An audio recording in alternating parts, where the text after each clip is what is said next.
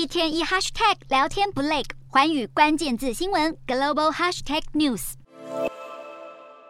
这节的环宇大话题要来带您看到，最近日元虽然稍微升值了，不过对比过去还是处于低点，而日元疲软的情况下，竟然是导致了日本的劳动人力出走。现在呀，有越来越多的日本人开始在海外寻求薪水优渥的工作，再汇回本国打工度假留学呢，就是一个很好的方式。日本帮助海外求职或求学的顾问机构，今年十月收到打工度假的咨询件数约三百七十件，是一年前的四倍，也比疫情爆发前的二零一九年十月增加了二点九倍。而多数人选择的国家就是澳洲，虽然当地的物价也不便宜，但他们表示要把钱给汇回日本，就能够换取汇差。而汇差也导致于国外的企业对于日本员工充满了兴趣。人力咨询公司美世预估，七到九月期间，日本资遣员工的薪资换算成美元之后呢，薪资下降了十一趴，而主管呢则少了五趴，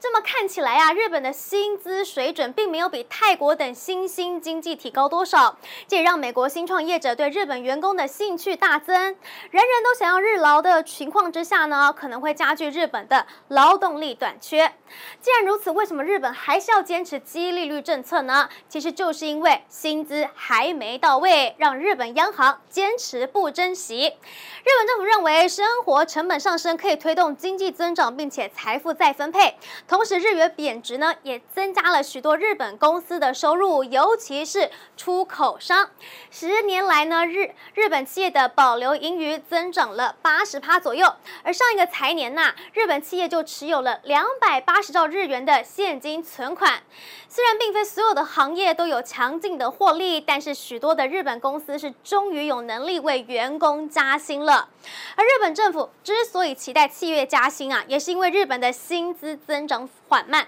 十年来，工人的薪酬呢仅成长了四趴，同时中产阶级的收入还持续的在下滑。一九九六年呢，日本的年收入中位数为五百五十万日日元，到了二零二一年呢，只剩四百四十万。除了疫情之外呢，明治大学的经济学家认为，经济衰退与日本的出生率下降有关。因此，现在日本政府点名企业必须在明年春季工资谈判的时候加薪，来跟上通货膨胀的步伐。